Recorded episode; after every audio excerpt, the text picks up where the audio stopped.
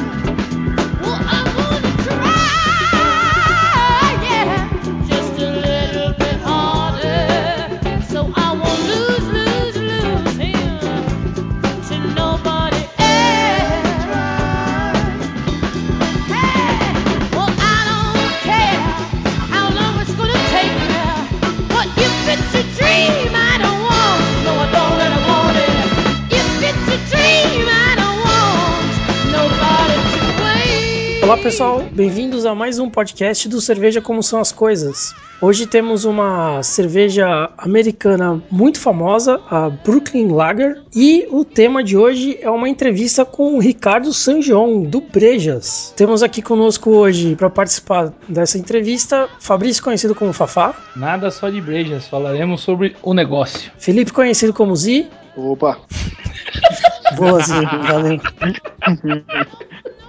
João Paulo, conhecido como Bila, Temos um convidado, estou nervoso. e Yuri, conhecido como Yuri. Olá a todos, bem-vindo Ricardo. Claro, Ricardo, né? Conhecido como Ricardo. Boa noite, pessoal. É um prazer estar com vocês aqui. Além de mim, conhecido como Ronco, que digo, cerveja é igual a brejas. Vamos lá então. Vamos para alguns recadinhos. Alright, get up!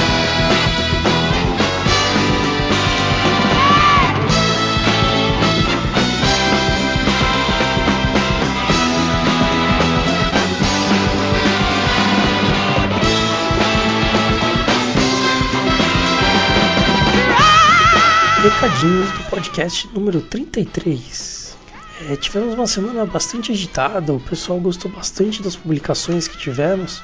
E vamos começar então pelos comentários do podcast número 32. O Lucas comentou: Aê! É, tem um comentário que não apareceu aqui no site, mas que a gente viu lá na comunidade no Facebook, que é, é realmente as Outbeers são sempre polêmicas mesmo. E por conta do comentário que a gente tinha feito antes, né, de que o, o tema era polêmico. A Vilma Pontes comentou: concordo, deve ser debatido sobre, lógico, a legalização da maconha. E o Luquita da galera complementa: fala pessoal, beleza? Acredito que sim, né? Pô, o pai do Ronco é muito gente boa. Acredito que quando eu ficar velho eu vou ser parecido com ele. Risos. Bom, vamos a alguns comentários. Sobre a cervejaria urbana, estive lá na semana passada em um evento. Ela já não é tão artesanal e está mais para uma nano cervejaria. Apesar de fazer as cervejas por contrato, isto é, eles próprios não têm instalações e acabam indo fazer na fábrica dos outros. Isso é lógico, me refiro das cervejas que estão com mapas sendo vendidas. Lá na sede deles há muitas outras que não estão no mercado e que eles fazem de forma artesanal. Aliás, tomei uma envelhecida show de bola, mas a Russian Imperial Stout que eles têm foi a melhor de todas. Detalhe para a Urbana é que a criatividade dos rótulos e nomes das cervejas como Piranho, Piscadinha é um cu, é, Refrescador de Safadeza, Cat in the Box e Elsin, que é a Russian Imperial Stout, Gordelice, etc. Dê uma olhada no Antep e garanto algumas risadas. Falando nisso, acredito que essa história de colocar nome na cerveja é mais uma questão de quando se tem um produto que não é 100% dentro do estilo ou quando você quer destacar algo diferente, na maioria das vezes. As cervejas americanas, por sua grande parte, têm nomes, mas quando é uma cerveja que faz algo 100% dentro do estilo, acaba voltando nessa regra de apenas usar o nome da cervejaria mais estilo, vide a Brooklyn. Dica para o Yuri que está errando em partes com o serviço de copo dele. Está certo em passar uma água, sabão neutro e, se possível, uma escova para limpar o copo. Deixe escorrer para secar. Também é indicado, mas na hora de servir e usar o copo, ele precisa estar bem seco e não levemente úmido. A parede de água no copo prejudica a formação de espuma, portanto, use um pano de flanela, daqueles que não soltam fiapinhos, para antes de usar dar aquela boa enxaguada no final. Para finalizar, esqueceram de mencionar a Bamberg Thunderstroke, e a Franconian Rhapsody. E não precisa usar o Google Translator porque em termos de alemão eu posso ajudar. Risos. Bom, é isso e um abraço. PS, esqueci de falar da maconha, tô meio lesado. Baduntz. Não sou muito a favor da liberação aqui no Brasil porque o governo não saberia lidar com a situação, assim como não sabe hoje em dia com o cigarro e as bebidas. Os impostos não vão para onde deveriam ir, o controle de venda é falho, as campanhas ridiculamente censuradas ou popularizadas sem sentido nenhum e por aí vai. E aqui seria uma desculpa para combater o tráfico que só iria concentrar as forças em alguma outra droga. Por via de curiosidade, na Alemanha, um maço de cigarro custa em torno de 5 a 6 euros, o que pro padrão deles é muito caro. É bastante coisa, né, Lucas, pra gente comentar aqui. É, a cervejaria urbana realmente surpreendeu, uma cerveja de alta qualidade, muito saborosa e os nomes são realmente bastante curiosos. É, a que eu experimentei, né, que foi a, a Esporro para quem merece, é, eu não achei que ficou tão fora do estilo assim, achei que ficou até bastante dentro do estilo, mas eu entendo o que você quis dizer com a história do nome, exceto quando os nomes, lógico, têm a ver com, com estilo, como é o caso da Paulana Salvator e outras tantos, tantas Ator que tem por aí, né? Sobre a dica do, do copo, muito, muito bem colocado, Lucas. É uma dica bastante valiosa, uma dica que eu confesso que eu não, não lembrava disso não. É, tive alguns problemas com formação de espuma e talvez tenha sido esse problema. Mas da cerveja que você tomou, nossa, eu experimentei ela do mesmo jeito que eu experimento as outras, né? Quando eu degustei ela e não tive problema com formação da espuma. De repente foi aí um, um meio termo, né? É, sobre a maconha, é, concordo com você que o problema de direcionamento de impostos é realmente uma questão importante e que o governo hoje não sabe muito bem como lidar com isso. Um caso muito clássico é a questão do realmente do cigarro que boa parte do imposto que é, que é arrecadado com a venda de cigarros não vai para o Ministério da Saúde, né? Acaba indo para a Previdência ou para outros órgãos aí que acabam precisando mais. Eu acredito que com a maconha seria o mesmo problema. Sem contar, é claro, a questão da, das propagandas, né? Que realmente poderiam ser muito mais fortes e combater os novos fumantes, né? Os novos viciados. Porque os, os, os que já fumam muito tempo realmente é muito complicado de, de reverter o quadro e tal precisa de muita força de vontade de quem já é fumante há bastante tempo. Agora, para quem está começando, né, tem pouco tempo aí, fuma entre aspas socialmente, né, quando vai embalado essas coisas, é, propagandas mais fortes, mais pesadas, mais expressivas e mais presentes também, né? Na televisão, no rádio, nos maços de cigarro, na, nos outdoors e assim por diante, poderiam ter um efeito melhor. Assim como as propagandas contra o consumo de álcool é, para quem vai dirigir. Né? Então, realmente são, são atitudes que valeriam a pena. É, você citou aqui o caso da Alemanha, eu lembrei o caso da Inglaterra, que é um caso bastante curioso, porque lá o maço não tem os tradicionais 20 cigarros, e sim 16. E eles são vendidos a absurdos 8 libras. Multipliquem isso por 4 reais, você tem o valor de um maço de cigarros incompleto na Inglaterra. Postagem sobre clubes de degustação foi bastante aceita, o pessoal curtiu bastante, viu? teve uma ótima aceitação nas redes sociais e, muito curioso, muita gente desconhecia essa, essa possibilidade, né? Então o, Guilherme Horto respondeu, né, e comentou Fica a dica para o Resort Tropical Hotel Manaus Amazônia Brasil, porque provavelmente o resort estava procurando alguma alternativa desse tipo e não, não, não, sabia nem por onde começar. E nós, do Cerveja Como São as Coisas, encontramos a solução para eles. Então, esses foram os comentários da semana, mais recadinhos importantes. Curtam a nossa página no Facebook, sigam-nos no Twitter e acompanhem nossos perfis pela comunidade cervejeira. Nós temos perfis no Brejas, no Untapped e no Beer Tab, é, perfis pessoais. Então, eu, Ronco, tenho no Brejas e no Untapped, o Bila tem no Beer Tab e o Fafá tem no Brejas também. O Z tem no Untapped, se não me engano. Então caçem por aí, nos encontrem e comentem com a gente. É, sempre tem alguma novidade, sempre tem alguma coisa legal para vocês acompanharem. Bom, então vamos para o podcast que essa entrevista ficou sensacional. Olá, ouvinte de podcast, eu tenho um recado muito importante para você. Os criadores deste e de muitos outros programas que te divertem há tanto tempo precisam da sua ajuda. Estamos realizando até o dia 30 de abril a Pod Pesquisa 2014 e precisamos conhecer um pouco melhor a nossa audiência. Acesse agora podpesquisa.com.br e responda a um rápido questionário. Não leva nem 10 minutos. A sua participação é fundamental para que nós possamos conhecer melhor o público que escuta podcast, além de contribuir para o crescimento da mídia em todo o país, fazendo podcasts cada vez melhores para você. Participe! podpesquisa.com.br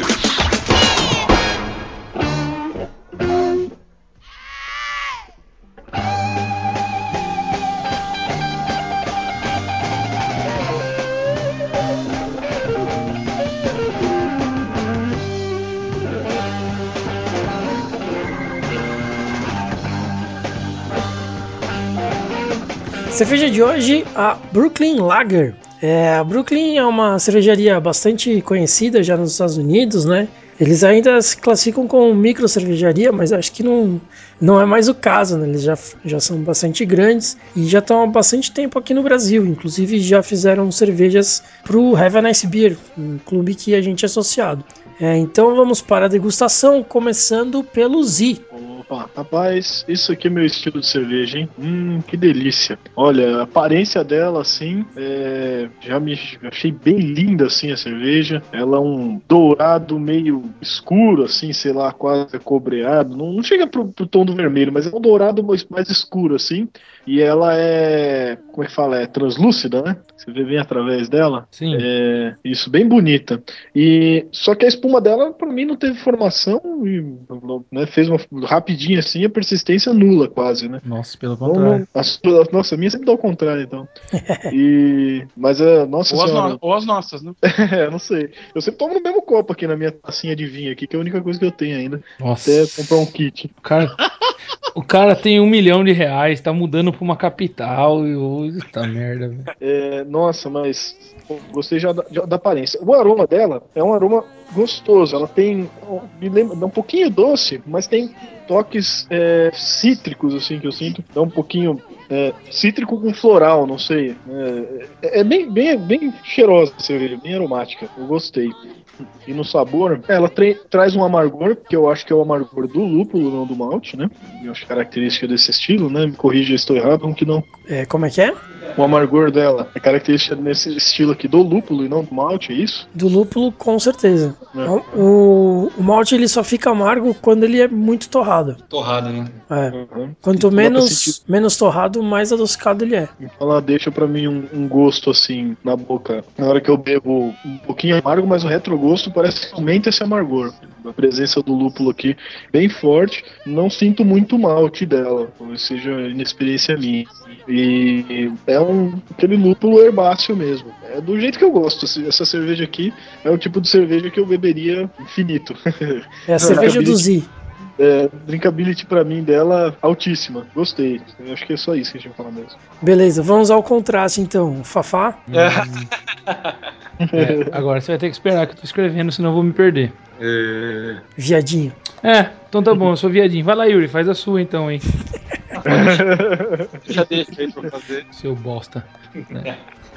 Hum, ela é uma cerveja. É, para mim ela tem um aroma já floral e de lúpulo assim e, e eu consigo sentir as notas de malte, né? O malte para mim ele tá presente já no aroma dela. Ele é bem embarcante esse o cereal aí do, do malte, né? Esse aroma de cereal, mas ele tá no fundo, né? Para mim ele é, ele é o terceiro, é o terceiro aroma que vem. Para mim ele vem um, um- floral, né? O segundo, desculpa. Para mim ele vem primeiro esse floral do lúpulo e depois lá no fundo ele vem o aroma do malte, assim, né?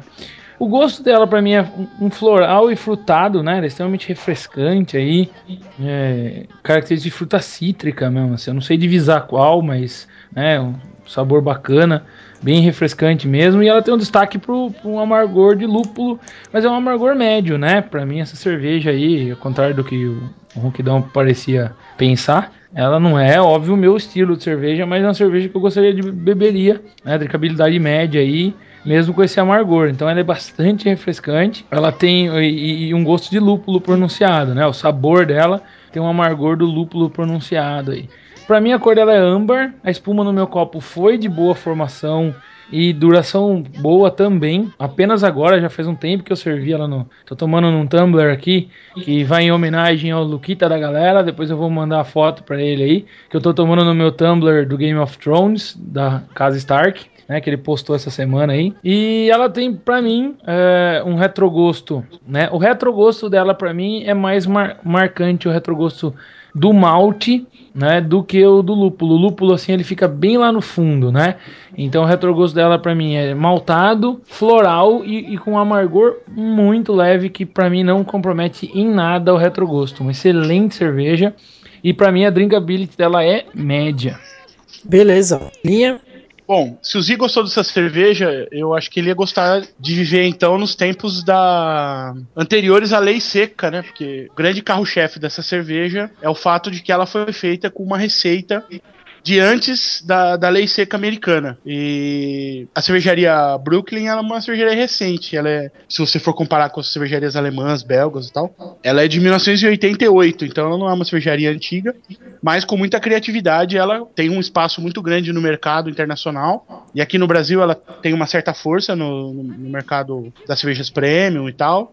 E, e a Brooklyn Lager é o carro-chefe dela. É feita com essa receita antiga e ela é uma cerveja bem uma cerveja bem harmônica, né?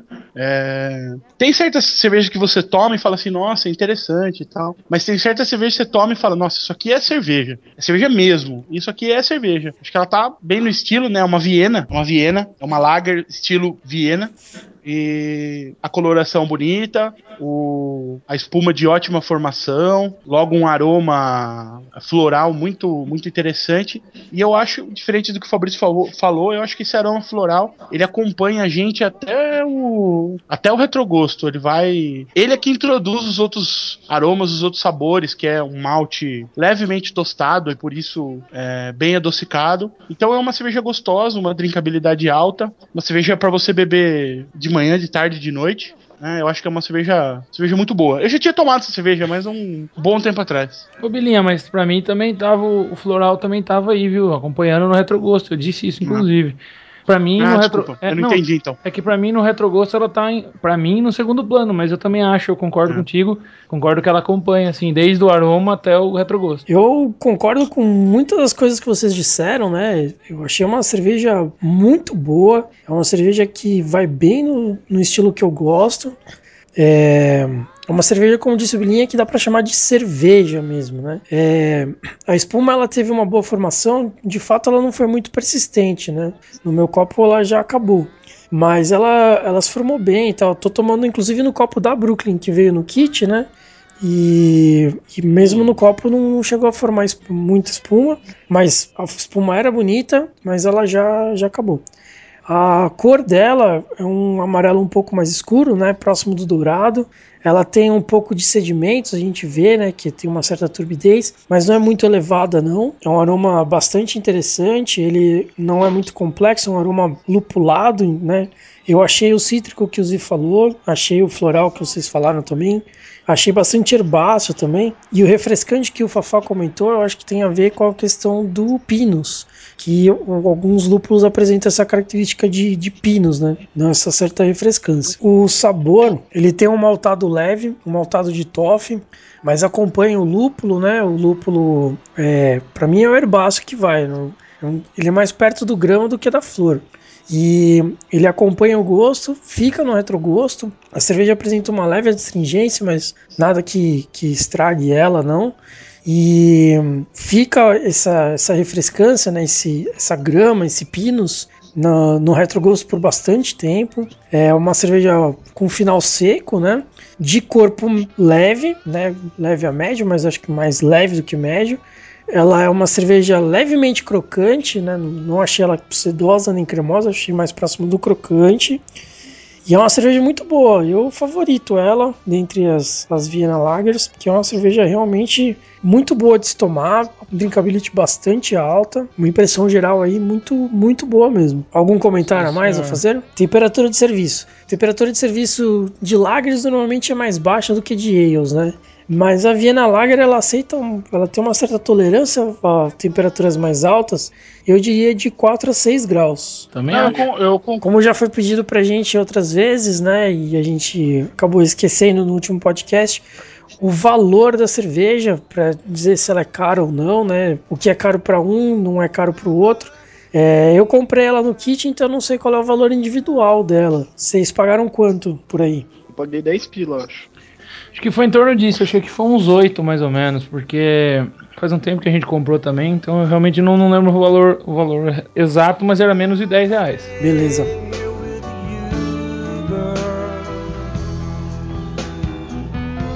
Well, things just couldn't be the same.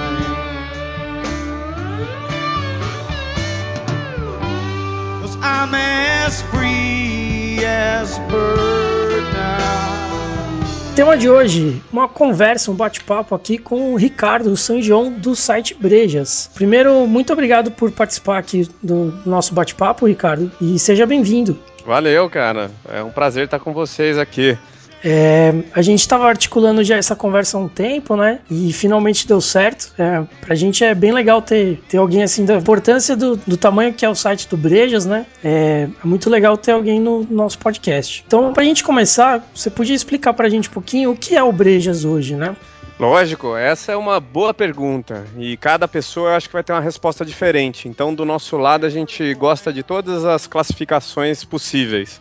Uhum. Então tem gente que vai falar que o Brejas é um blog, é isso a gente já ouviu isso bastante. Tem gente que vai falar que o Brejas é um ranking, tem gente que vai falar que o Brejas é um fórum, tem gente que vai falar que o Brejas é um lugar para ver vídeos, é, para ver guia de harmonização, para ver copos de cerveja. Quer dizer, cada pessoa vai ter um, uma interpretação diferente dependendo como conheceu o Brejas. né? Uhum. E aí, se você colocar tudo isso junto, a gente pode considerar que o Brejas é um grande portal que fala sobre cerveja. Então, a gente tem várias áreas diferentes. Então, a gente começou lá atrás realmente como um guia junto com um blog e logo expandiu para ter o ranking online, que é como a gente, na verdade, começou a, a gostar e seguir esse mundo de cerveja, foi fazendo um ranking. Uhum. E aí a gente começou a plugar várias coisas, né? Tinha a facilidade da tecnologia, e aí a gente colocou o fórum, colocou um teste para as pessoas responderem, verem se elas conhecem ou não de cerveja. E aí, além de falar só de cerveja, a gente começou a falar de bares, de cervejaria. Então hoje a gente tem também, além de um ranking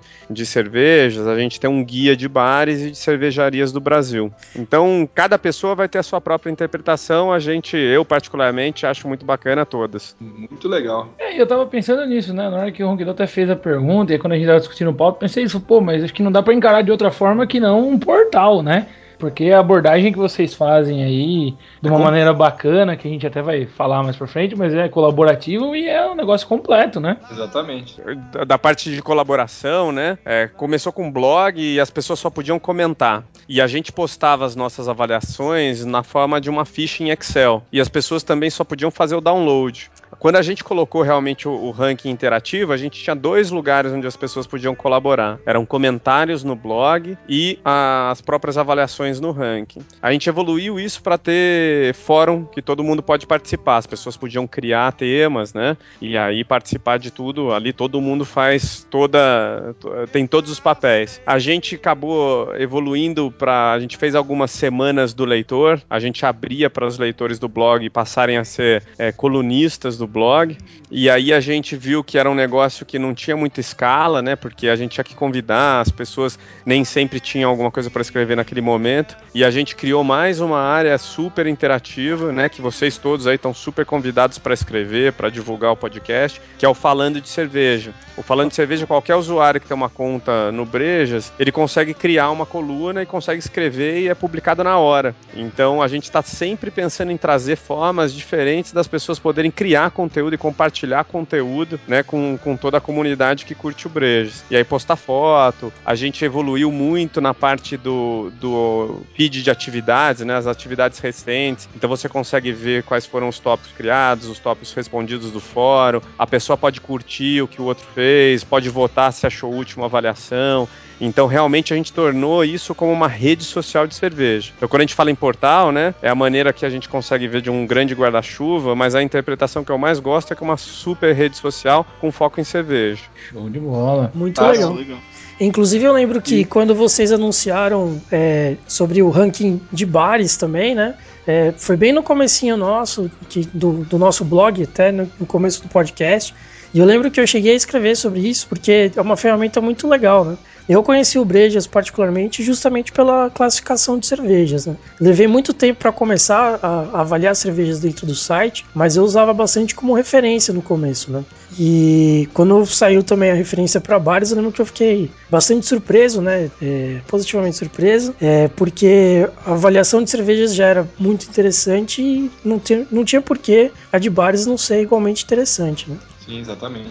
Então É estão todos o- convidados aí sempre a que forem em algum bar, né, se ele não tiver listado, criarem o bar lá no nosso guia e sempre que puderem avaliar os que vocês já conhecem e gostam. Isso é bacana, isso é muito legal. né? Essa, essa possibilidade de criar, né, de acrescentar itens à lista, é enriquecedora para todo mundo, né? principalmente para vocês que eh, deixam a lista cada vez mais completa.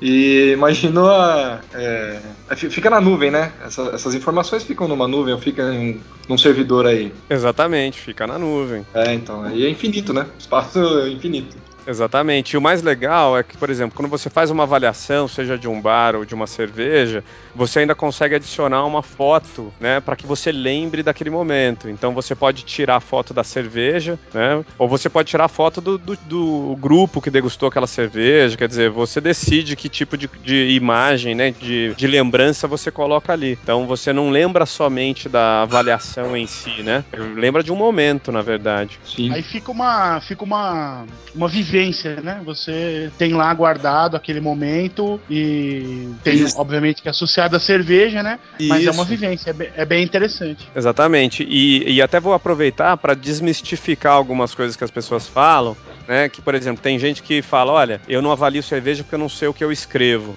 E, e não é uma obrigatoriedade escrever. No site a gente até coloca uma obrigação técnica, né? Você não consegue submeter a sua avaliação sem escrever pelo menos um ponto, uma letra. Mas isso aí é mais como um incentivo do que realmente um bloqueio. Então, se você quiser colocar simplesmente gostei, não gostei, pode. A gente não vê nada de problema nisso, porque o mais bacana é que você possa usar esse serviço que está na nuvem justamente para você poder ter uma biblioteca, ter uma, um diário do que você está degustando. Sim. É, a gente, a gente tem bastante problema com isso aqui, Ricardo, é, no nosso podcast, né? Que a gente chama, convida as pessoas, amigos nossos, né? Viu, vamos participar lá com a gente e tal. É, mas eu não, não consigo, não sei avaliar como vocês avaliam, né? Mas a gente é tudo amador, a gente, é, a gente fala, explica pra eles, né? Mas não, isso parece um bloqueio mesmo das pessoas, né? Ó, Vamos- então eu, vou- então eu lanço um desafio para vocês aqui. Opa! É, criem um método de avaliação que não é por atributo. Então, você não vai perguntar da cor da cerveja, do aroma, do sabor, do corpo. Pergunte coisas da experiência. É isso que eu ia falar. É, é, na verdade, se, você falou o desafio, pra mim veio a pergunta: qual foi a sua experiência com essa cerveja? Exatamente. Né? E aí você pode tentar colocar classificações, né? Então, as mais comuns, assim, você teria na sua geladeira? Isso. Você, re- você recomendaria para que nível de, de pessoa, né? Se a pessoa não conhece nada, assim, você recomendaria para um amigo que conhece cerveja? Você acha que tá à altura desse seu amigo conhece cerveja? Você conhece para um, pra um amigo que não gosta de cerveja? Essa aqui você acha que ele passaria a gostar de cerveja? Então você pode criar N situações, né? Você tomaria na praia, você tomaria na piscina, ou você tomaria só num encontro romântico. Isso aí é muito legal, porque você sai dessa coisa de ter avaliação por atributo, que é chato mesmo. Até que, é, deixa de ser um, um papo técnico, né? É, e não é todo momento, né? Imagina que você tá. é, quando você tá sozinho em casa, abre uma cerveja, tem lá meia hora pra entender essa cerveja, é legal fazer uma avaliação. Mas se você tá em um ambiente que tá todo mundo conversando, você não vai, opa, pessoal, dá uma licencinha aqui, eu tenho 15 minutos pra fazer a avaliação da cerveja. e às vezes o que você pode fazer é realmente uma avaliação do tipo, gostei bastante, acho que ela tá acima dessa outra que era a minha referência no estilo. Ou simplesmente, puxa, essa aqui é uma cerveja que é refrescante, ideal para um dia quente. Isso aí já ajuda. Quem tá lendo, né, já tem pelo menos alguma referência. Se a gente pensar que O, o Brejas hoje tem mais de 5 mil cervejas classificadas ali, né? Cadastradas. Uhum. E, e várias têm pouquíssimas é, avaliações. Então tem um monte, né? Sei lá, 20% que tem 80% das avaliações. E aí você tem 80% das cervejas que tem só 20% das avaliações. Então qualquer dica que você deixa ali, eu acho que já vale a pena. Já é válido, né? É. É, eu acho que essa é uma, é uma coisa que o mundo do, do vinho, por exemplo, demorou muito tempo pra perceber, né? Porque o, o vinho, ele foi meio proibitivo durante muito tempo. As pessoas não, as pessoas não tomavam vinho, porque é uma coisa. Era uma coisa muito elite, era uma coisa assim. Você precisava saber as notas, você precisava saber isso e aquilo. E eu acho que a cerveja, o mundo, o mundo da cerveja, né? O mundo cervejeiro, ele quebra um pouco isso.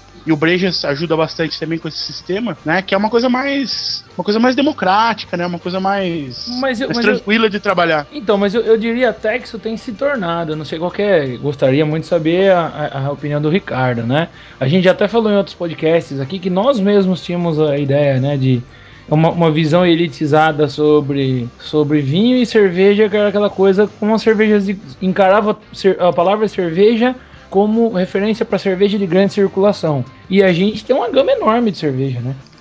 Assim como nos vinhos você tem uma gama enorme, nas cervejas também você tem uma gama enorme, né? Sim, sim. Tem, tem quatro coisas que eu vejo que diferem bastante a experiência com vinho da experiência com cerveja e que fazem com que talvez seja um pouco mais fácil você começar com a experimentação de cerveja. Então, primeiro, o vinho tem muito mais rótulo que, que cerveja. E quando você vai numa loja, a variedade que tem numa loja é muitas vezes completamente diferente da variedade que tem na outra loja. Um supermercado tem uma variedade, o outro supermercado tem outra. As cervejas, você encontra mais homogeneidade, assim, do que você encontra num lugar e no outro. Então você acaba se habituando mais. E isso vale também pro ponto frio, né? O ponto de consumo. Você vai num restaurante, as cervejas que tem nesse restaurante são bem diferentes dos outros. Então é difícil. Então acho que esse é o ponto um que a cerveja te- cria uma facilidade, né? Isso sem falar de safra, nada disso, tá? Aham. Ponto 2 é que o vinho, todos eles aparentemente são muito parecidos. Então, você fica muito na dúvida de qual escolher, porque a hora que você coloca no copo, todos eles, né, tem o branco, tem o tinto, mas todos eles parecem muito iguais. É, visualmente são, são muito Né? semelhantes, né? E aí, pra memória, isso é um problema, porque você não sabe o que esperar daquele vinho. E você tem dicas na cerveja, né? Se ela é clara, se ela é escura, pelo menos você sabe que tem um pouco de torrado em uma, na outra não. Então esse, esse é outro problema. É, o terceiro é que o vinho é muito mais difícil de achar em garrafas pequenas. É. E a cerveja, a grande maioria, você encontra em, em garrafas pequenas. E quando você encontra em garrafa pequena, quer dizer que você pode tomar sozinho. Você fala, "Ah, Sozinho. hoje vou abrir uma cerveja. O que é muito raro acontecer com vinho. Né? E aí vem o quarto ponto, que o vinho é bem mais alcoólico. Ele chega a ser quase três vezes mais alcoólico que uma cerveja. Então, mesmo que você abra uma garrafa pequena, é quase a mesma coisa que você estivesse tomando três garrafinhas de cerveja. Exatamente. Então imagina, é, eu muitas vezes para fazer uma degustação, eu tomo às vezes nenhuma cerveja de 330 ml. Às vezes eu tomo ali 250 e tal e acabo descartando o resto. Porque se você for beber todo dia, Nossa né, senhora. acaba, acaba sendo um problema para algumas pessoas. A não ser e vinho, né? Todo mundo fala toma uma tacinha, a pessoa aguarda e tal, mas daí você precisa de equipamento. Então acho que essas quatro questões facilitam a entrada no mundo da cerveja, tá? Talvez seja uma visão um pouco é, muito própria minha, mas é assim que eu enxergo. Olha, vou te dizer que eu, eu adicionaria uma- um outro elemento aí, apesar de a gente ter, obviamente, exceções, principalmente se for falar das cervejas importadas aí e tal, mas é uma coisa que tem mudado. A questão do próprio valor, né? É, então, geralmente, uma garrafa de vinho, dos vinhos melhores, né? Os vinhos que são importados e tal, ou mesmo os nacionais, que são vinhos diferentes aí e tal, eles são mais caros, né? Exatamente. Então, então a cerveja, até pela própria questão do valor, ela, ela, muda, ela dá essa opção pra você, né? Perfeito, Ela- ela perfeito. E ela dificulta a tua escolha, né? Exatamente. Então, a hora que você chega ali, você fala assim: você tem uma cerveja que é, que é long neck que custa 30. E aí você tem um vinho que ele é 750 ml, que ele é o dobro da long neck em volume, ele custa 60 e ele tem muito mais álcool. Quer dizer, ele. Você tomando uma garrafa de vinho em casa em dois, né? Vamos dizer, ele preenche bem bem mais à noite do que duas long neck. Exatamente. A, a não ser que a long neck seja muito alcoólica, tá acima de 10. É, uma Strong Golden Ale, por exemplo, aí. que- Exatamente. Mas aí você, na hora, os 60 reais pesa muito mais que o 30. Exatamente. E aí você acaba tendo muito mais medo de comprar um vinho de 60, pra quem não conhece, né? Lembrando assim, pensando que você tem o mesmo conhecimento de cerveja e de vinho. Aham. Então acho que você tá certíssimo, sim, em colocar o, o valor como mais um, um quesito aí que a cerveja acaba tendo um pouco de vantagem. E, e nesse sentido eu queria te perguntar mais uma coisa, assim. Como é que você que já tá né, no ramo há um bom tempo aí, como é que você tem percebido o, o avanço da cerveja, né? Dessa, dessa questão de, mesmo nos mercados de grande circulação, você tem aí cada vez mais rótulos e os, as pessoas trazendo rótulos diferentes. Aí como é que você encara isso, assim? Qual que, é- qual que é o, o feedback que você tem né, no, no portal? Nossa, esse negócio mudou muito, né? Então pensar que quando a gente começou a, a- a degustar cerveja foi 2005. E aí 2007 que a gente criou o, o Brejas, né? O site. Uhum. Nessa época eram poucas lojas, né? Lojas físicas, tinha um- duas lojas online. E aí a gente tomava tudo, porque a gente ia lá, o que, que tem de novo? Compra, fazer uma compra de 400, 500 reais em amigos, assim, né? 5, 6. Aham. E a gente tomava tudo que tinha. Porque era pouco, né? Sei lá, o cara tinha, no, no mercado tinha 100, 200 rótulos. E aí a gente degustava muito do, do, do que tinha nacional, né? Você acabava tomando todas as variedades de, de Brahma, de Antártica, de Skin. E quando viajava, trazia bastante coisa na mala. Aham. Hoje em dia, né? E a gente tá falando aí é, nove anos depois, esse processo é bem diferente, que eu- a gente não consegue consumir tudo que chega no Brasil. Exatamente. né? Se você É quisesse tomar tudo que chega, né, pelas importadoras, pela produção nacional, que também mudou muito, né? Nossa, naquela época tinha é, quatro, cinco cervejarias assim, é, micro de expressão, aí tinha as no sul que você era exorbitante o preço para trazê-las de lá para cá. Aham. Algumas nem podiam chegar para cá porque elas eram não pasteurizadas, então você tinha que tomar lá. E tudo isso, nossa, mudou muito. Hoje, quem reclama do, do- da cena cervejeira realmente acaba reclamando um pouco de barriga cheia. Que é só, é só pensar. Eu lembro quando eu era criança, assim, que a molecada fazia coleção de latinha, essas coisas, né? Pô, quando surgia alguém lá com uma lata de Budweiser, meu, todo mundo pirava, né? Porque, uau, nossa, negócio completamente diferente. E aí, nossa, que vem de não sei qual país. Fala, pô, era super diferente. Hoje não, né? É, É, é isso aí. Outra coisa que eu acho que tem ajudado bastante a crescer esse mercado também é a questão do cervejeiro caseiro, né? É, nos últimos anos, o que tem crescido esse movimento aqui no Brasil, incluindo a gente que entrou nesse meio aí também, é muito interessante, porque, até porque a cerveja caseira é diferente de qualquer cerveja que o cara vai pegar no mercado, né? É isso aí. E esses caras, eles são muitas vezes os, os evangelistas dos amigos para explicar estilos, que existem realmente cervejas diferentes. Esses caras também acabam virando cervejeiros de verdade, né? Produzindo sua própria cerveja. Então a gente tem aí alguns casos. É, então eles têm um papel fundamental, né? O dos cervejeiros caseiros. Todo país que acabou entrando nessa onda de cerveja diferenciada e que o negócio cresceu, teve a participação dos cervejeiros caseiros. Difícil ver um país que realmente começou a ter é, um mercado de cervejas diferenciadas e que não tenha tido um crescimento dos cervejeiros caseiros. E falando nessa, nesse mercado, é, como é que você viu esse movimento da, da associação das microcervejarias? Pô, fundamental. Antes cada um batalhava pelo seu, tinham alguns esforços conjuntos, outros nem tanto.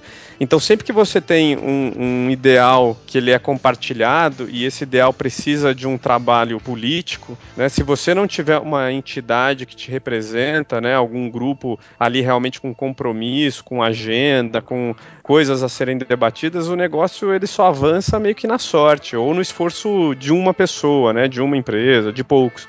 Quando você faz um, um, grupo, realmente eu acho que tem mais força, ganha seriedade do outro lado, né? Do outro lado começa a enxergar e fala, não, olha, realmente esse negócio é organizado, não é uma brincadeira. Né? Então eu acho excelente, estava demorando para acontecer e fiquei super feliz quando, quando tive a notícia que aconteceu. É, de fato. E acho que uma coisa que tem suportado bastante, o Brejas entra aí também, dessa vez não como portal, mas como blog, né? É a questão dos blogs cervejeiros que tem crescido bastante, né, é, aqui no país e que ajudaram a suportar essa comunidade cervejeira, né? Isso, eles fazem um papel também que tem a, a sua importância servem como referência, servem como incentivo. Cada blog tem, acaba tendo um perfil diferente, né? Aliás, é, tem tanto blog hoje que eu não conseguia mais seguir todos, então eu ficava, né, eu ficava pingando e foi aí que a gente se conheceu, né? Sim. É, que a gente criou lá a parte do acontece é, no mundo da cerveja, e tal, é, que a gente colocou, eu criei para mim, na verdade, um reader, né, um lugar que eu conseguisse pegar o feed de todos os diferentes websites e ter uma única tela para que eu não perdesse nada, não precisasse ficar entrando em vários lugares. E aí eu acabei mostrando para alguns amigos a ferramenta, eles falaram: "Pô, você devia colocar isso aí no Brejas, né, no ar para todo mundo como uma ferramenta que ajude todo mundo". Então eu coloquei esse negócio no ar também, de tanto que tem hoje de blog. E é bacana. É bacana. Tem um ponto que eu acho super importante falar, até, uh, né, que uh, vocês fazem um trabalho diferente, porque vocês acabam fazendo um podcast.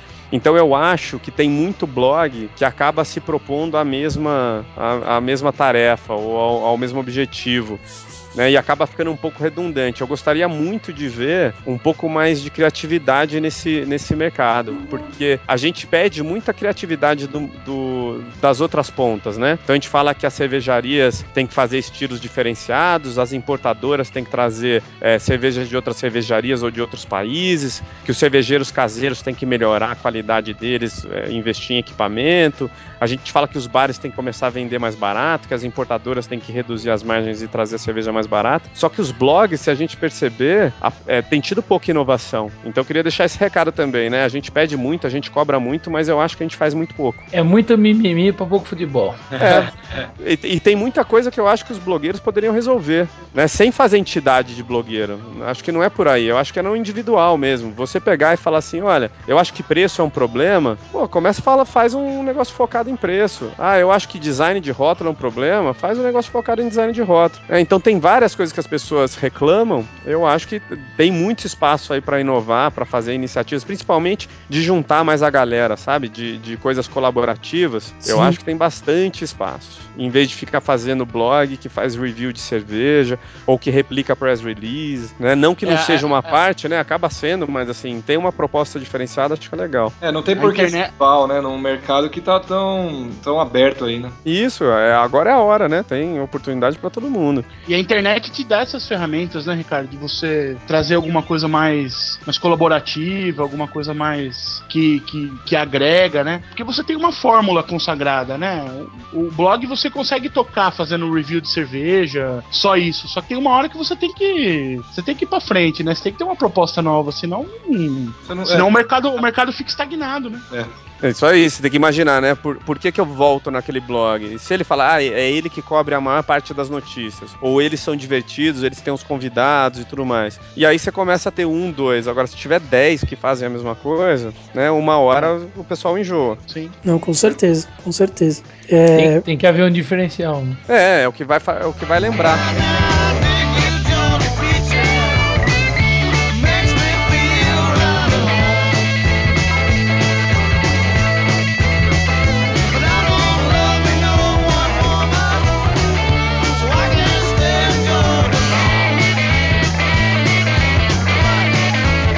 Na verdade, eu, estou muito ansioso para falar de, uma, de um item aqui, né? Que é, seria o, os eventos cervejeiros, né? O, no caso de Oktoberfest, esse tipo de, de evento. Você costuma participar bastante dessas coisas, Ricardo? Infelizmente, não. Eu, o, o meu trabalho principal, por, por paixão, é o Brejas, mas meu trabalho de remuneração não é o Brejas. Certo. Então eu, eu, eu, como a grande maioria aí da, da galera, eu trabalho de segunda a sexta, tem horário para entrar, e então tem vários eventos que eu não consigo participar porque a logística impede. Então o último, o último evento que teve do Festival da Cerveja, ele teve a melhor parte que eu acho aconteceu durante a semana. E aí você pegar um avião sábado de manhã para chegar lá e pegar, vamos dizer, é, não é o fim de feira, mas assim muita coisa bacana já rolou, algumas cervejas especiais já já não tem mais, sabe? Então eu não me, nesses casos eu não me sinto tão motivado aí. Os eventos que tem de fim de semana, quando eu posso, né? Aí sim eu, eu prestigio. Mas quando é fora de São Paulo, acaba sendo complicada a questão de, de voo, de hotel e tal. Então acaba não participando tanto. Mas acho animal, assim, tem que acontecer. E quanto mais acontecer em lugares diferentes, você acaba atraindo a comunidade local, que tá ótimo. Local. Não acho que você tem que. É, não, ninguém tem bolso e ninguém tem, assim, também paciência de em todos eh, os eventos cervejeiros se você não trabalha com esse negócio. Se você trabalha, tudo bem. Né? Mas, mas você acha que assim, mas aí pensando nisso, porque também às vezes é uma discussão que nós também temos aqui, né? A gente que está iniciando ainda, engatinhando nesse, nesse processo, e a gente quer participar das coisas, quer participar mais, mas realmente acontece que tem essa tem esse impedimento, pô, mas é durante a semana. E todos nós também trabalhamos com outra coisa, né? A nossa paixão aqui é o cerveja como são as coisas, mas a gente infelizmente, infelizmente ainda não trabalha só com isso. E aí, assim, então. quando rolam as coisas durante a semana, é impeditivo, né? Talvez será que isso aí não, não um pouquinho de falta de planejamento da galera? Pensando assim, é, pô, se você vai fazer um festival e, e, e, esse mercado que a gente tá falando, né? De consumo de cerveja e de gente que trabalha no bastidor da cerveja, ele tá em franca expansão, por que projetar as coisas especiais para que aconteçam durante a semana, né? É, que tem, tem, tipo, você vai rolar um concurso e tudo mais, é muito mais com a galera que, que vive de cerveja, que trabalha nesse negócio. Uhum. Então tudo bem, você fazer o evento que pega quarta, quinta e sexta e tal, mas deixar, né, algumas coisas também super relevantes que ainda eh, são eh, exclusivas ou inéditas para sábado e domingo, é. para que motive essa galera para ir, né? Que senão tudo já aconteceu, as notícias todas já pipocaram, aí você fala, poxa, né, vou chegar atrasado na festa. É, então acho que é. desse lado tem que ter um equilíbrio um pouco melhor. Eu acho que não dá para, né? Você, você sabe, Ricardo, como é que funciona isso fora do, do Brasil? Você sabe se lá fora é, é diferente, eles focam melhor ou as pessoas É que mais... depende, depende da, da proposta do evento. Então, sei lá, eu, eu trabalho na Microsoft e a sede é lá em Seattle. E, e uma vez que eu fui, a secretária da área, assim, ela, ela sabia que eu, que eu gostava de cerveja, ela me mandou um e-mail e falou assim: Nossa, você deu muita sorte, porque esse fim de semana que você vai chegar aqui, vai estar tá tendo o Festival de Cerveja de Washington, que é o estado onde fica Seattle. É. E aí eu fui. E aí eram, assim, todas as cervejarias, não todas, né, mas assim, 60 cervejarias do estado, oferecendo suas cervejas, como foi, por exemplo, o, o A Pint with the Queen, ou o, o IPA Day e tal. E aí você fica lá o dia inteiro bebendo. Então, nesse caso, é um dia, né? Uhum. Agora, festivais que se propõem a fazer concursos e tudo mais, aí realmente são mais dias.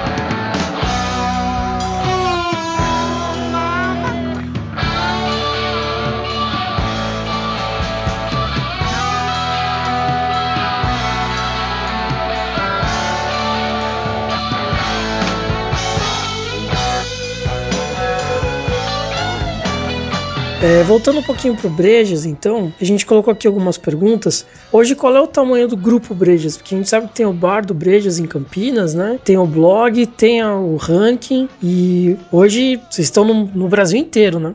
Olha, a gente tem o projeto que é o Bar, né? É, a gente tem uma unidade em Campinas. A gente está estudando ver se a gente faz, é, abre outras unidades ou entra com um sistema de franquia. Então esse é um negócio ainda em estudo, tá? Então vamos considerar que a gente tem só essa unidade em Campinas, que para quem não conhece, a cidade fica mais ou menos a 100 quilômetros de São Paulo, mais para o interior, e tem uma cidade de um, mais de um milhão de habitantes. Né? A gente tem um bar lá de mais ou menos 130 posições sentadas que funciona de terça a domingo. E aí a gente tem 12 é, cervejas na pressão e mais ou menos 300 rótulos em garrafa e lá, tá? O site, que é por onde tudo começou, então o site começou em 2007, o bar começou em 2009.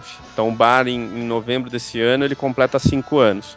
O site a gente teve em 2013 2 milhões de visitantes únicos durante o ano. Então a gente tem aí mais ou menos uma média de visitantes mensais que gira em torno de flutua de 150 mil a 180 mil pessoas únicas, né? Pessoas diferentes. E aí gerando quase um milhão de páginas vistas todos os meses. E aí acessando todos os tipos de conteúdo. Então acessando o fórum, o blog, os guias que a gente tem que fala a temperatura certa para tomar cerveja, os tipos de copo. Tem uma uma parte de diversão grande que atrai bastante gente também que está procurando coisas sobre cerveja, como curar ressaca, vídeos engraçados, cerveja de saúde. Então é, é- é super bacana ver que tem uma preocupação grande é, se cerveja engorda, é, se cerveja faz mal, quais são os exercícios que são legais para compensar a sua vida de cervejeiro.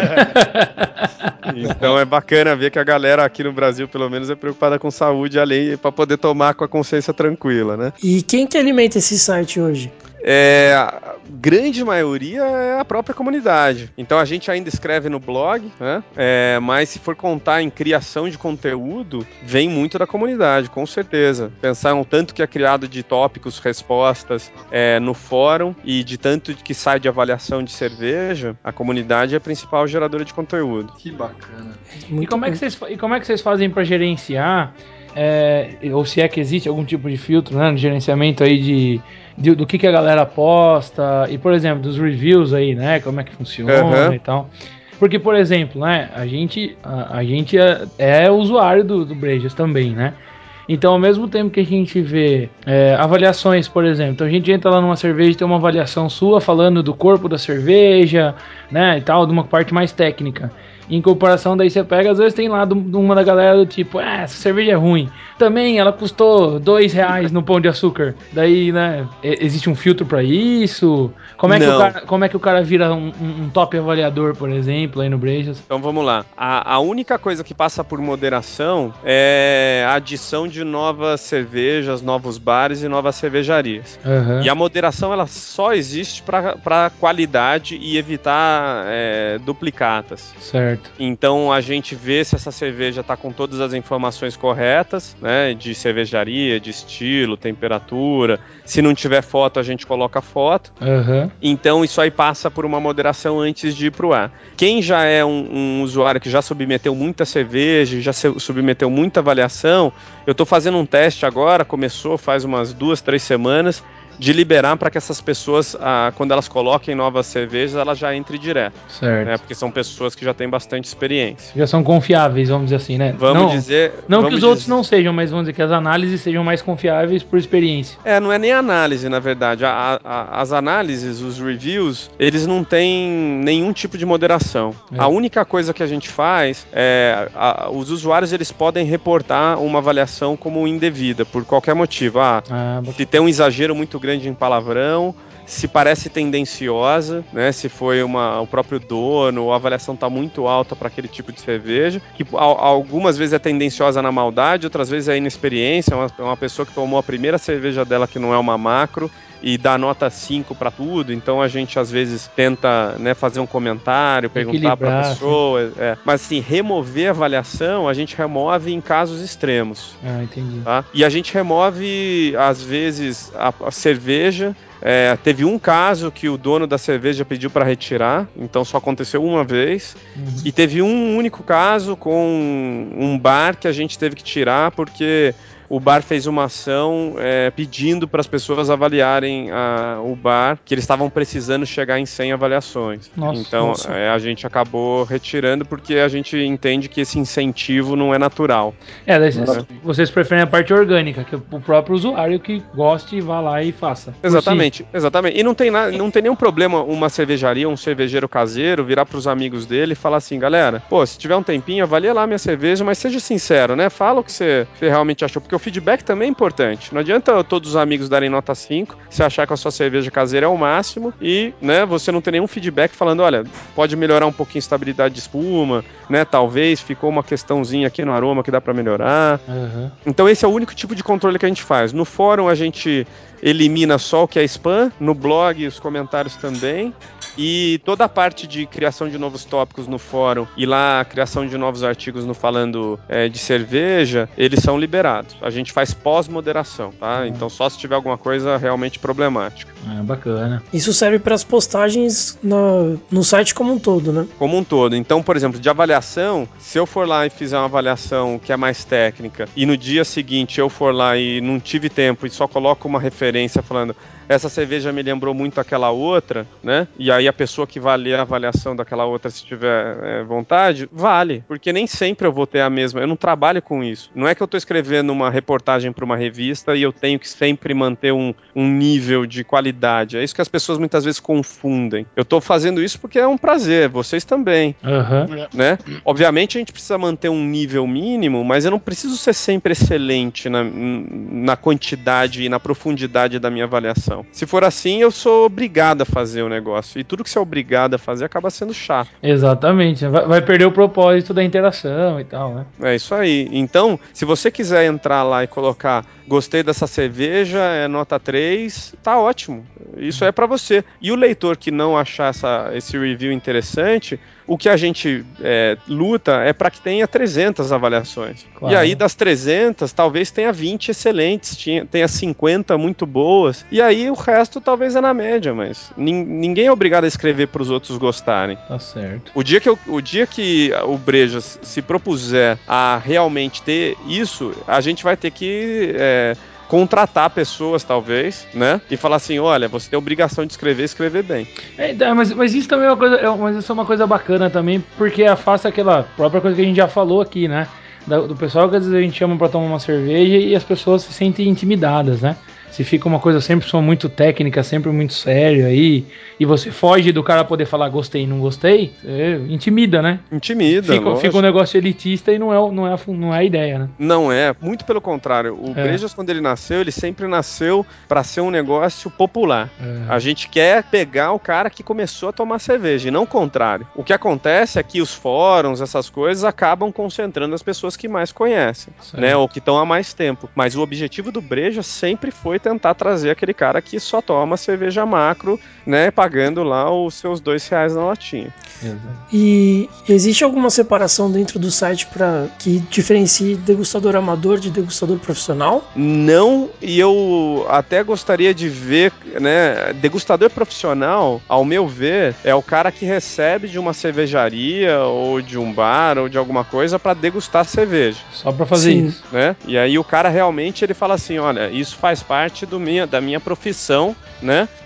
E eu se tenho que fazer isso aqui e dar esses atributos e tal. O que você talvez chamou de, de profissional é, é os mais experientes. Ou né? então que, tá- que tem formação em Ou sommelier que tem formação. É, então, um cara que é, é- é- é sommelier de cerveja, um cara que é mestre cervejeiro, um cara que fez um curso de estilos, um curso de análise sensorial e tal, esse cara vai ter um pouco mais de, de informação, mas eu não chamaria ainda de profissional de degustação, Uhum. tá? Porque existe uma profissão, né, que é o profissional de degustação, e que não é só pra cerveja, é pra tudo, né, Pra café, e tem o cara que é só no aroma, tem o cara que é no sabor. Então, se a gente falar o cara que tem mais experiência no brejas, pode ser litragem, né, o cara que já tem um monte de avaliação e não tem nenhuma formação, ou o contrário, é o cara que tem pode ter pouca litragem, mas tem muita muita informação. A gente não faz é, separação nenhuma. A única separação que tem é o grupo que fundou o Brejas. Eles têm as avaliações consideradas como avaliação do editor, né? E é a avaliação do Brejas que a gente chama.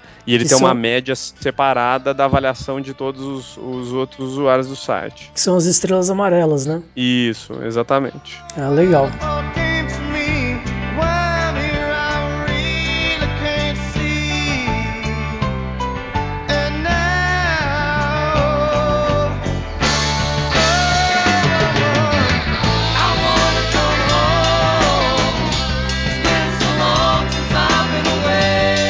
gente falou muito hoje, eu acho que essa da- dessa característica colaborativa do Brejas, né? Que é a, que é a, a vitrine do, do site e de tudo mais, que é, é muito interessante, muito legal. Outras áreas deveriam copiar esse, esse modelo aí. É, agora, nós vimos recentemente um, um crowdfunding cervejeiro, né? O Social Beers. né? É. Eu queria saber o que, que você acha dessa, dessa nossa dessa, no- dessa nova iniciativa, ô Ricardo. Eu acho que crowdfunding é um, é um negócio muito bacana quando você tem um projeto é, no qual quem está criando acredita e acha que tem mais gente que acredita. Então, Uhum. se você quer montar o seu próprio negócio e você quer um financiamento, e esse financiamento pode vir dos apaixonados pelo que você está se propondo a fazer, eu acho muito bacana. Né? Uhum. É, eu não sei exatamente qual que é a proposta do Social Beer, né? Eu vi que tinha uma ideia de fazer uma cerveja que a receita era aberta e todo mundo podia reproduzir.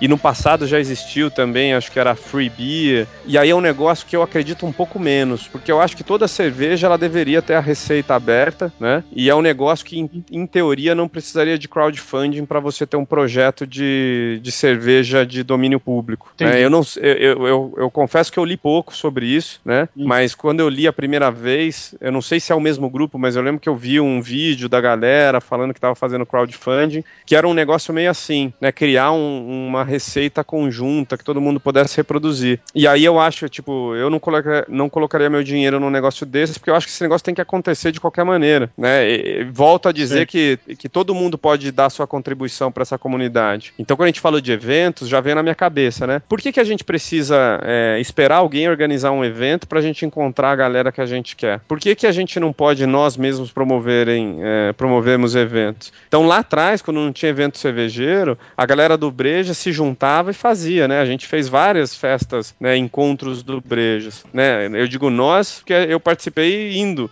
mas quem organizou mesmo foram a galera do fórum. Sei. Então a mesma coisa. Precisa de dinheiro para produzir ou os caseiros podem se juntar como existem já as acervas e produzem junto muitas vezes. Então fica, fica a pergunta no ar, né? Não daria para criar essa receita e colocar sem ter é, o crowdfunding? Não Sei. sei, né? Mas acho que é um negócio interessante de, de se perguntar. E queria ouvir a opinião de vocês sobre o projeto também. É, é, a gente chegou a conversar, eu principalmente, né? Cheguei a conversar bastante com o Carlos Lima, que é o organizador do site Social Beers. E os dois primeiros projetos dele, né? O primeiro fechou, deu mais de 100% de colaboração. Eles estão no segundo agora. Esses dois primeiros projetos, na verdade, não são tão crowdfundings assim, né? Porque na verdade eles vieram de cervejarias é, existentes, né? O primeiro projeto foi da Invicta com a Six Point. E o pessoal apoiou, tudo mais e tal, mas acho que esses dois primeiros são mais para divulgar o site, tudo mais e tal.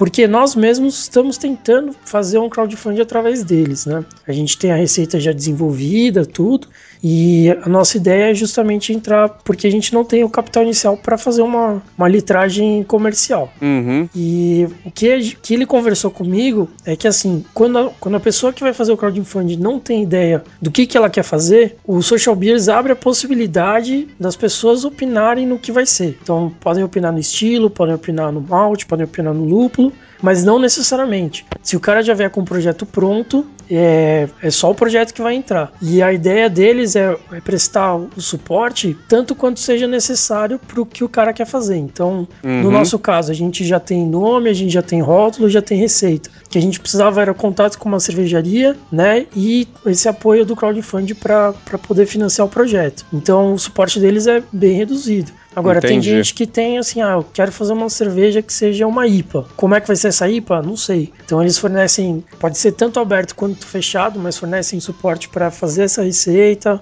para entrar em contato com a cervejaria, para fazer o financiamento e tudo mais. Entendi. Então é diferente do projeto de crowdfunding que eu tinha visto, né? Que é o que eu comentei com vocês, que era mais de criar uma receita que fosse aberta, que todo mundo pudesse utilizar e tal. Nesse caso aí são projetos interessantes, né? Pelo que você está me dizendo, é colaboração entre uma cervejaria americana e uma cervejaria aqui, né? Com uma compra antecipada. É como se você estivesse fazendo uma pré-venda de DVD, né? Isso é, Ba- basicamente isso. basicamente É. isso. Ah, e eu acho que é bacana, porque aí você tem inovação, né? Aí Sim. realmente você tá falando assim, é, talvez eu não fizesse, porque eu não tenho certeza se vai vender, né? E aí se eu tenho gente interessada, você inverte a ordem, né? Você primeiro é, cria a demanda para depois realmente ter o- a, a oferta produzida, né? É, vê, Então- testa a aceitação do mercado, né? Isso, isso. Aí eu acho bacana. Aí eu acho um, um ótimo uso do crowdfunding, porque é exatamente o que acontece fora do mercado cervejeiro, né? O cara tem um produto, ele não sabe se a galera vai se interessar ou não, ele coloca lá a ideia, a galera compra a ideia, bota dinheiro, ele produz. É essa a ideia deles hoje, né? É, não sei se vai se manter assim, né? Porque eu já vi algumas críticas justamente ao fato deles usarem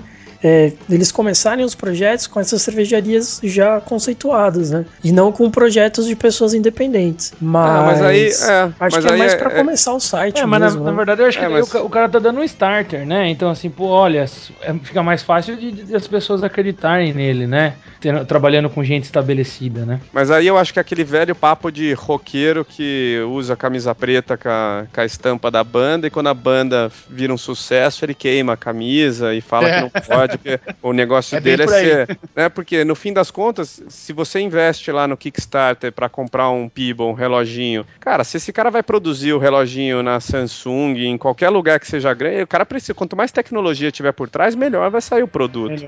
Claro. Então, se, se o nego tá pirando porque vai produzir numa grande cervejaria, quer dizer, então ele não tá esperando receber uma boa cerveja. Se ele quer que faça em qualquer cerveja, então ele quer fomentar, então, então vira crowdfunding, né? É, social, porque daí o cara tá dando dinheiro pra construir uma cervejaria, então muda um pouco o processo, né? Não, com certeza, com certeza. É, a gente gostou bastante do projeto deles, né? É, quando a gente viu, nossa, ficou bastante empolgado. E, e é um- foi uma ideia diferente. Eu, eu confesso que não tinha visto ainda nenhum crowdfunding específico para financiamento de, de cervejas, né? De novas Não, esse é um negócio, esse é um negócio que eu convido vocês então para escreverem lá no falando de cerveja, um tema bacana. Eu, eu mesmo estava mal informado, vocês acabaram de me provar. Então acho que é um negócio legal de, né, deve ter mais gente mal informada como eu.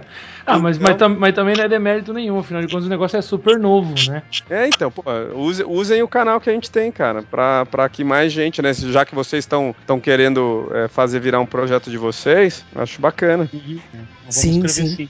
É, é só uma coisa, uma curiosidade minha. Qual é a sua formação profissional? Boa pergunta, cara. Eu no colegial fiz colegial técnico de processamento de dados, então comecei minha carreira com programação. É, Depois na faculdade eu fiz publicidade, mas continuei trabalhando com computador, mexia muito no, no- em desktop publishing, então é, CorelDRAW, Illustrator, Photoshop. Depois eu fiz pós-graduação MBA em marketing e trabalhei quase a minha carreira inteira é, trabalhei com web design, trabalhei com gestão de produto, trabalhei com desenvolvimento de novos negócios e parcerias e fui, fui para a área de produto e negócios. Então abandonei bastante a área técnica e, e um pouco de cada coisa, se vocês forem pensar hoje, é o que eu uso no Brejas. Então toda a Sim, parte é. de tecnologia, de design e de marketing do Brejas, eu que acabo fazendo aí no meu tempo livre. Então acaba sendo um laboratório que eu, que eu uso bastante, né? Eu trabalhei três anos no Facebook, né? Até o ano passado eu trabalhava lá. E, e quando eu falei pra eles que eu tinha uma, uma rede social de cerveja, né? No processo de entrevista,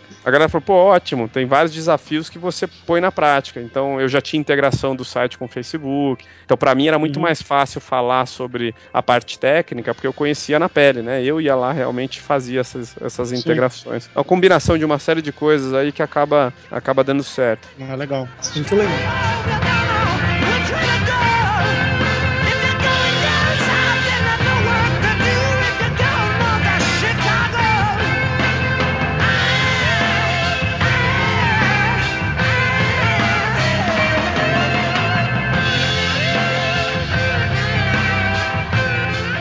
Ricardo, a gente queria é, te presentear. Presentear não, né? Porque na verdade o interesse é nosso. Mas a gente queria que você degustasse uma, uma das nossas garrafas da nossa receita. Pô, será um prazer. Eu, eu- a, a gente cos- costuma falar o seguinte, né? A gente só não promete quando a gente bebe, mas a gente bebe antes, antes de vencer. e, e- e posta, eu posto no breja. Se tiver boa ou se tiver ruim, cara, eu posto. A única que eu não posto é se eu abrir ela explodir e realmente o negócio estiver assim, intragável, aí eu vou avisar vocês. Mas se ela tiver bebível ou beber um, um copo dela, eu vou postar no breja. Nós, nós- nós já tivemos alguns feedbacks já. Acho que ela não vai explodir na sua cara, não. Ó, na verdade, esperamos fortemente que não. Mas tudo bem, cara. Eu tenho uma- um equipamento de segurança aqui pra esses casos. Ah, então beleza. Então Meu beleza. kit de cerveja nova, né? Vai É, pega o é. óculos, a luva de couro. Mas beleza. Muito obrigado pela, pelo seu tempo, pelo, pela sua disponibilidade, pela conversa, Ricardo. E deixamos o canal aberto para quando vocês quiserem voltar. E sucesso ao Brejas nem precisa, né? Vocês já têm muito sucesso. E espero que vocês continuem crescendo e alimentando os famintos por cerveja como nós. É isso aí, eu que agradeço ah, o convite e a participação, foi muito bacana, passou quase uma hora aí, eu nem vi a hora passar, então quer dizer que foi, foi muito bom e é recíproco, desejo sucesso pro podcast de vocês. Pá, muito obrigado. Obrigado. Esperamos conversar Obrigado. mais no futuro aí com você. Grande abraço. Pessoalmente, tomando uma cerveja. Ótimo.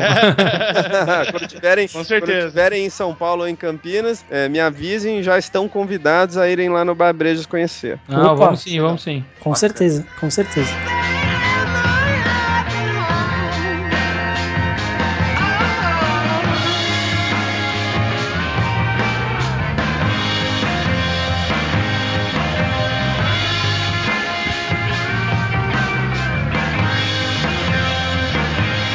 Harmonização, começando pelo Bilinha.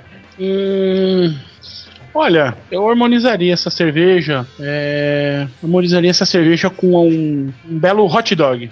Hot dog, Com bastante mostarda. Bastante mostarda, acho que iria bem. daqueles carrinhos de rua ainda, né? É, no Brooklyn, No Brooklyn. que é onde a cerveja é feita. Beleza. Yuri, a gente grava depois, né? Beleza. Zi, Cara, não tem como não combinar essa cerveja com aquele amendoinzinho torrado, salgadinho. Hum, yummy. Nhame Nhame. Eu acho que eu mereço. Croquíssimo, croquíssimo. Croquíssimo. Croquíssimo. Que é do Mendorato, né? Que é do Mendorato, é. Boa. Nossa, Fafá? muito bom.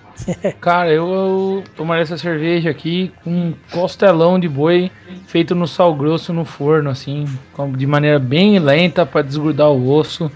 Aguardem nas receitas do cerveja como são as coisas. Oh, Ah, muito beleza, hein? Muito bom. É, eu acho que, que a harmonização deve ser feita por equilíbrio. Tem que ser algo é, gostoso de comer, fácil de comer e que dê pra comer bastante. Harmoniza com cachorro quente, harmoniza com churrasco, com a costela, né? Harmoniza com os petiscos, né? Como o amendoim do Zi, mas petiscos assim, castanhas, é, mesmo torradas com algum patê e tal, acho que harmoniza bem também. Para fazer algo diferente, eu acho que harmonizaria ela com fish and chips, que a gente colocou a receita aí essa semana, acho que cairia bem também. Beleza? Muito bom. Belezinha. Então é isso aí, pessoal. Essa foi mais uma edição do podcast Cerveja Como São as Coisas. Fiquem ligados no site, sempre com novidades, todo dia uma novidade. Fiquem ligados na nossa página no Facebook, nosso perfil no Twitter, os nossos perfis pela comunidade cervejeira, no Brejas, no Anteped, no Beer Tab. E até a próxima. Falou! Parou, parou. É isso aí, isso aí.